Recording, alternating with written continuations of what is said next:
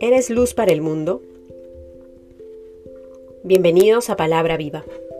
En el nombre del Padre, del Hijo, del Espíritu Santo. Amén. Del Evangelio según San Mateo, capítulo 5, versículos del 13 al 16. Vosotros sois la sal de la tierra, mas si la sal se desvirtúa, ¿con qué se la salará? Ya no sirve para nada más que para ser tirada afuera y pisoteada por los hombres. Vosotros sois la luz del mundo.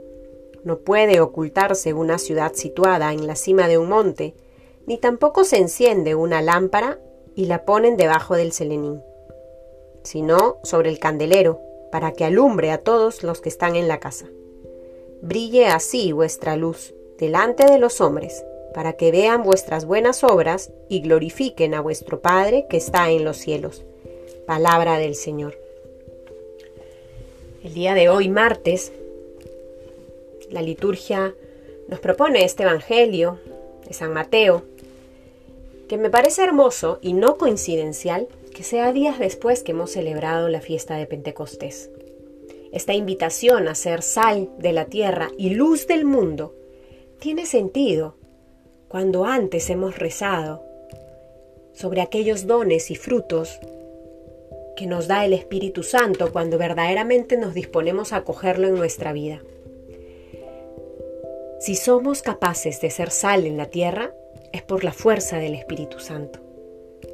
Si somos capaces de ser luz en el mundo, es por la fuerza irradiativa de la luz con mayúscula que proviene del Espíritu de Dios.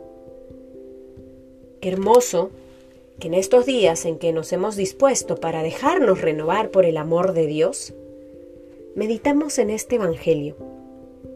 Brille así vuestra luz, dice Jesús, para que vean sus buenas obras, y por las obras, por sus buenas obras, los demás glorifiquen a Dios. De eso se trata la vida del cristiano, de ser signo de contradicción, de ser luz en medio de las tinieblas, pero somos conscientes que esa luz no nos pertenece. Esa luz viene del Espíritu. Esa luz es el amor de Dios. Y un signo que nos permite comprender o medir, entre comillas, qué tan luz estamos siendo en el mundo, es descubrir si es que aquellas personas que nos rodean van despertando ese anhelo de conocer a Dios. El Señor nos invita a ser luz del mundo, no para que la gente nos vea y nos aplauda, sino para ser instrumentos de esa luz mayor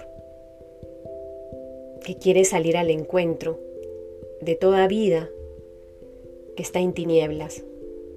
Que en este día, entonces, queridos hermanos, podamos pedirle al Señor que nos siga iluminando el interior, que sea su palabra lámpara para nuestra vida para que de esa manera podamos ser una luz cada vez más fuerte que comunique la luz del amor de Dios a todas las personas.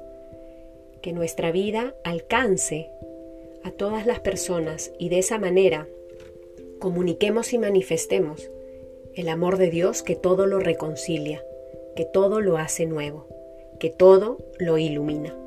En el nombre del Padre, del Hijo, del Espíritu Santo. Amén.